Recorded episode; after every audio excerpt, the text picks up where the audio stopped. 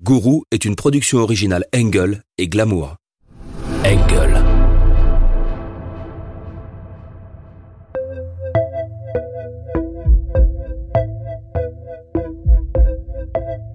À la fin du XXe siècle, l'érosion des religions consacrées laisse la place à de nouvelles croyances qui prospèrent sur le terreau des utopies et des contre-cultures. On cherche alors dans un ailleurs cosmique des réponses à des questions éternelles. Qui sommes-nous? Où allons-nous? Quelle est la voie du bonheur C'est dans ce bouillonnement spirituel qu'apparaît une nouvelle figure aussi inquiétante que charismatique, celle du gourou. À la fois prophète, messie et guide initiatique, le gourou entend apporter la vérité à ses disciples qui le vénèrent, tel un dieu vivant au sein de leur secte. Mais entre manipulation mentale, détournement financier, abus sexuels, sacrifices humains et suicide collectif, les desseins des gourous, loin du paradis promis à ses fidèles, se révélèrent infernaux. De l'Afrique aux États-Unis, de l'Europe à l'Asie, Rock Terrio, Adolfo de Jesus Costanzo, Anna Milton Byrne, Choco Sahara et Kiss Ranière furent autant d'incarnations de ces nouveaux archanges du mal.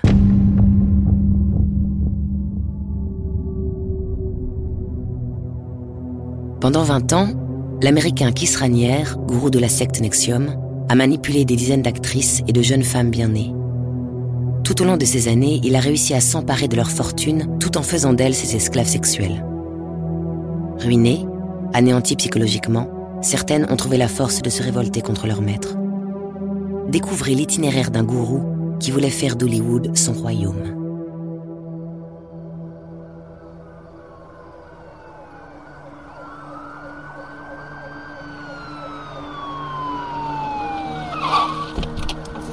Dimanche 25 mars 2018. La police fédérale mexicaine pénètre avec fracas dans une luxueuse villa de la station balnéaire de Puerto Vallarta, sur la côte pacifique. Si les autorités locales sont entrées dans cette résidence réservée aux ultra-riches, c'est qu'elles sont mandatées par le FBI pour procéder à l'arrestation d'un certain Kiss Ranière, afin de l'extrader. Sur le seuil de la villa, l'Américain tente en vain de résister avant que les policiers ne lui passent les menottes. À 57 ans, l'homme, petit mais corpulent, porte des lunettes rondes et arbore une barbe grise taillée au millimètre qui contraste avec ses cheveux en bataille. Même s'il sait depuis son arrivée au Mexique que l'étau s'est resserré, son arrestation est un véritable choc. Placé à l'arrière d'une des voitures de police, Ranière comprend que l'édifice qu'il a construit est en train de voler en éclats. Le FBI vient en effet de s'attaquer au sommet de la pyramide Nexium.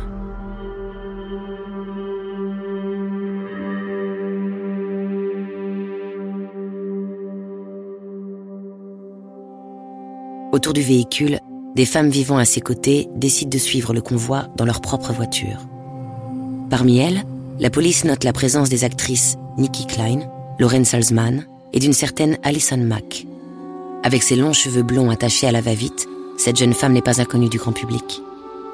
Durant une décennie, elle fut l'amoureuse éperdue de Clark Kent dans la série Smallville, narrant la jeunesse de Superman. Alison Mack se fait arrêter à son tour par le FBI. Les charges sont lourdes et similaires à celles de son mentor. Conspiration dans un trafic sexuel et de travaux forcés.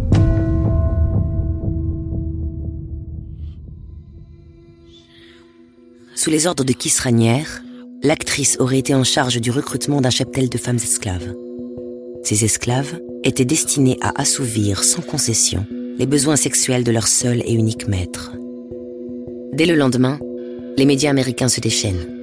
Parodiant les premières phrases cultes de Superman, le New York Post titre Regardez dans le ciel, c'est un pervers, c'est une esclave, c'est une secte sexuelle. Le second étage de la pyramide vient de s'écrouler. Pour comprendre comment l'actrice Alison Mack est parvenue à grimper les échelons de Nexium, il faut revenir en arrière. 2010. Alison triomphe encore sur le petit écran, mais la Warner annonce que la dixième saison de Smallville sera la dernière. Son avenir est incertain. Elle confie ses craintes à sa partenaire et amie, Christine Kruk, qui quatre ans auparavant l'avait initiée au mouvement Nexium. Cette dernière lui conseille alors de profiter de cette opportunité pour s'investir davantage dans Nexium. Et pour cause. Christine Kruk connaît bien le mouvement. C'est un groupe de développement personnel dans lequel elle évoluait avec son ancien petit ami, Mark Hildreth. Hasard des choses, Allison flirte justement avec ce même comédien. Mais un simple email viendra bouleverser cette idylle. Un email provenant de Kiss Ranière lui-même, le gourou de Nexium. Si toi et moi voulons coucher ensemble, tu dois faire le vœu d'avoir uniquement des relations avec moi. J'ai été trahi par le passé, et une fois que nous serons proches, je me donnerai entièrement à toi. Mais je ne peux pas risquer ta trahison. Tu dois me donner des garanties. Les garanties dont Ranière parle ne sont pas que des preuves d'amour. Ce qu'il vise, c'est l'argent d'Alison. Qu'est-ce que cela signifierait si tu n'étais pas prête à engager tes capitaux? Si tu ne me trahis pas, tu ne perdras ni tes maisons, ni ton immeuble à Orange Country, ni aucun de tes biens. Alison Mack signe alors un contrat qui officialise ses engagements. Elle abandonne son métier d'actrice pour assouvir les exigences de son guide, puis informe Mark Hildreth qu'elle met fin à leur relation amoureuse. L'appel de celui qui a changé sa vie aura donc été plus fort que tout. Mais les exigences du gourou ne s'arrêteront pas là. Il lui demande de se soumettre au régime sec, pas plus de 800 calories par jour, de dormir peu, et lui envoie des textos au milieu de la nuit. Enfin, il lui demande de ne plus se raser, avec pour seul argument qu'il aime les filles maigres et non épilées. Il le lui a promis. Coucher exclusivement avec lui est une thérapie grâce à laquelle Allison parviendra à la désintégration des chaînes de la réincarnation. Elle a également, selon lui, une mission auprès de lui. Mais si elle veut gravir la hiérarchie de Nexium, il faut qu'elle lui donne plus de garanties, comme des photos d'elle nue, de préférence pornographique. Allison s'exécute et sort son appareil photo. Il veut également qu'elle lui confie des secrets inavouables qui pourraient ruiner sa réputation. Allison n'en a pas vraiment. Peu importe, elle inventera dans une vidéo confession. Ces nouveaux éléments marquants la soumettent totalement au désir du gourou. Allison est désormais prête à rejoindre le premier cercle des disciples de Kiss Ranière. Ranière n'a pas toujours été un gourou. Né à New York en 1960, il est le fils unique d'un publicitaire et d'une prof de danse. Les crises à répétition au sein du couple pousseront ses parents à se séparer. Un premier coup dur pour Ranière, qui, tout juste adolescent, part vivre avec sa mère en banlieue, loin du tumulte new-yorkais. Là-bas, il y devient un grand lecteur de l'auteur de science-fiction, Isaac Asimov. Il passe des heures enfermé dans sa chambre à dévorer ses romans tels que Destination Cerveau ou Les dieux eux-mêmes. S'autoproclamant surdoué, il s'engage dans de brillantes études au Rensselaer Polytechnic Institute. Il en sort diplômé en mathématiques, physique et biologie en 1982. À sa sortie d'école, il entre dans la vie active comme jeune programmeur informatique et consultant. Un boulot correct, certes, mais dans lequel il ne s'épanouit pas. La panoplie costume-cravate, les réunions dans de sordides salles de meeting et les comptes rendus à des petits chefs de service ne satisfont pas son ego. Cette vie d'employé n'est pas pour lui. La lecture d'Ayn Rand, l'idéologue la plus influente de la droite radicale américaine, est une révélation pour lui.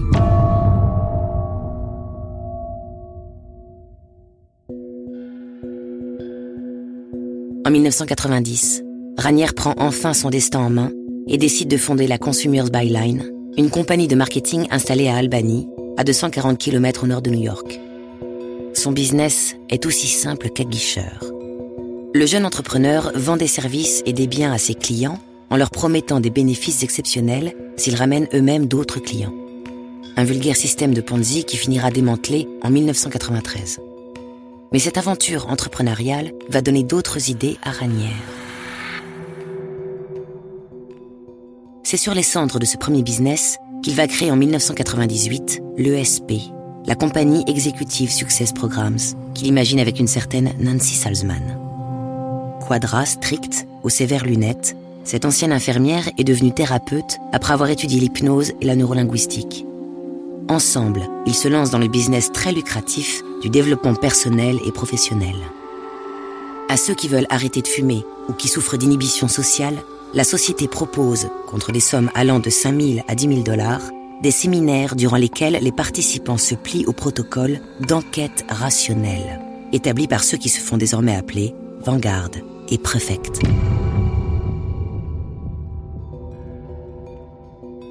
Se livrant à d'épuisants exercices introspectifs, les étudiants, qui ont tous signé des clauses de confidentialité féroces, sont pieds nus et portent des vêtements de couleurs différentes selon les statuts que le duo leur attribue dans la hiérarchie.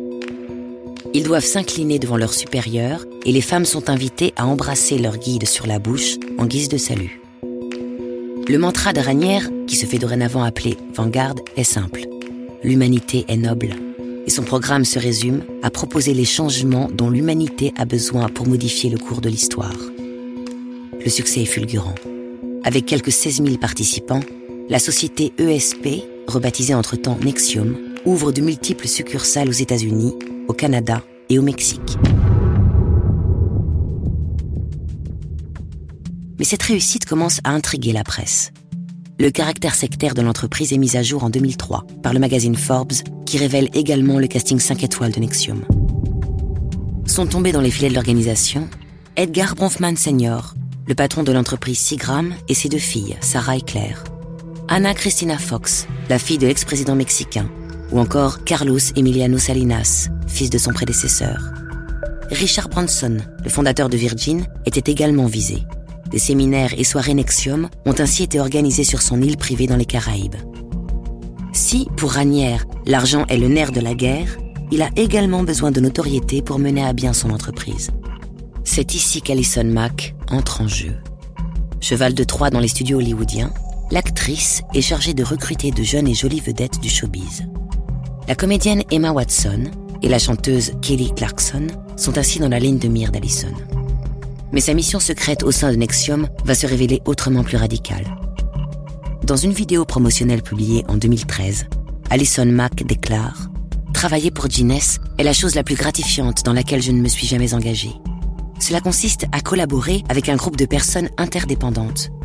Nous travaillons tous ensemble et personne n'est jamais puni ni jugé. Le plus important, ce sont les relations que nous créons. Voir les femmes s'investir et se transformer d'une façon si pure est un vrai privilège. Guinness, dont la comédienne vante les mérites, est la filiale de Nexium destinée à promouvoir l'émancipation des jeunes femmes. Elle n'est pourtant qu'un piège qui leur est tendu par Alison Mack. Une passerelle qui mène certaines recrues à une sororité secrète baptisée DOS par son créateur Kiss Ranière. DOS pour Dominant Over Submissive, dominant au-dessus des soumis. Ce groupe savamment orchestré, appelé également le vœu, fonctionne selon un schéma pyramidal. À sa tête, Kisranière, puis un cercle de six femmes, qui sont les maîtresses de six autres, et ainsi de suite. Pour y entrer, chaque femme doit être cooptée par une autre déjà membre, et Dos doit rester secret. Les jeunes femmes ne peuvent l'évoquer en public que comme un groupe merveilleux qui peut changer votre vie. Celles qui postulent doivent fournir des garanties de confidentialité. Argent, testament, confession, photos intimes. Ranière s'assure ainsi qu'elles ne divulgueront jamais aucune information sur Dos. Chaque maîtresse demande alors à ses six esclaves de se mettre au régime, de purifier leur corps en prenant des douches froides qui insensibilisent à la douleur. Il leur demande également de ne plus s'épiler le pubis, de dormir et de manger quand on leur demande. Enfin, c'est en l'honneur de leur maître qu'elles doivent agir et étudier.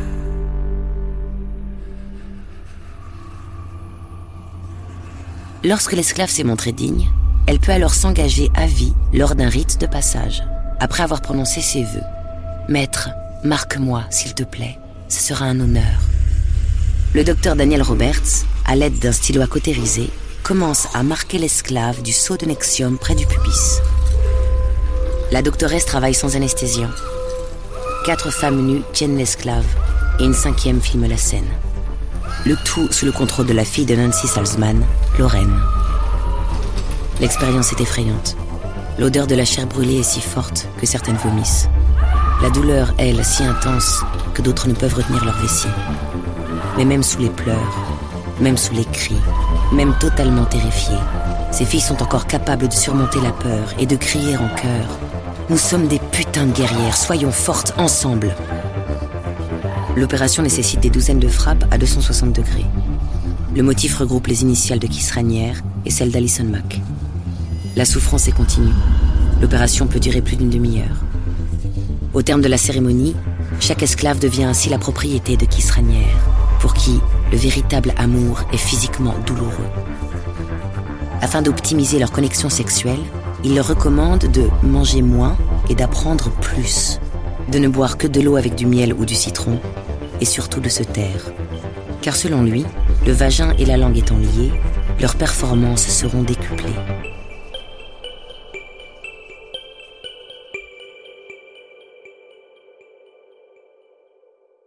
Mais la loi du silence est brisée le 17 octobre 2017. C'est dans les colonnes du New York Times qu'une ancienne esclave, l'actrice Sarah Edmondson, révèle l'existence de Dawes et du marquage barbare qu'elle y a subi. Elle y explique comment, avec quatre autres femmes, elle a subi cette mutilation dans la résidence de sa maîtresse, Lorraine Salzman. J'ai pleuré tout du long, confie-t-elle. J'étais totalement dissociée de mon propre corps. La trentenaire explique s'être enrôlée dans DOS après avoir développé la section de Nexium à Vancouver. Elle pensait avoir rejoint un groupe une force du bien, un réseau d'influence capable de changer le cours d'événements, comme des élections. Dans son article, le New York Times fait également la lumière sur certaines expériences pratiquées chez Nexium. Face à une caméra et à un appareil enregistrant leurs ondes cérébrales, des femmes devaient regarder des vidéos ultra-violentes, dont certaines montrant des meurtres de femmes avec démembrement. Si on chiffre aujourd'hui à 16 000 le nombre des personnes qui seraient passées par Nexium, le FBI estime que Ranière aurait eu constamment à sa disposition un groupe de 15 à 20 esclaves. Parti en croisade contre la secte, le journaliste et ancien attaché de presse de Nexium, Frank Parlato, avance que 54 femmes ont été marquées du sceau de la secte. Engagé en 2007, Frank Parlato fuit le mouvement l'année suivante, lorsqu'il découvre le détournement des millions des sœurs Bronfman. Il se souvient que Ranière était tout dans Nexium. Tout devait être approuvé par lui. Toutes les femmes lui étaient attachées et il passait ses journées à coucher avec elles. La justice ayant refusé sa demande de liberté conditionnelle, Kisranière, le gourou de la secte Nexium, est aujourd'hui sous les verrous depuis son arrestation en mars 2018. Parmi les charges qui pèsent contre lui, le viol d'une enfant de 12 ans. Alison Mack a quant à elle été libérée sous caution contre 5 millions de dollars. Elle est aujourd'hui assignée à résidence chez ses parents en attendant l'ouverture de leur procès à New York. Lors de leur comparution, Kisranier et Alison Mack ont plaidé non coupables. Ils encourent tous les deux une peine de prison à vie.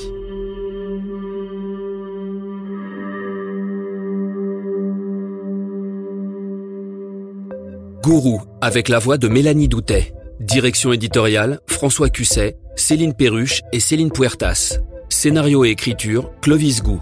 Musique originale, Nova Materia. Supervision musicale, Jérôme Alquier et Marguerite Guiry. Réalisation, Raphaël Fruchard. Mix et sound design, Paul Fourrure et Jeff Savary. Moyens techniques, The.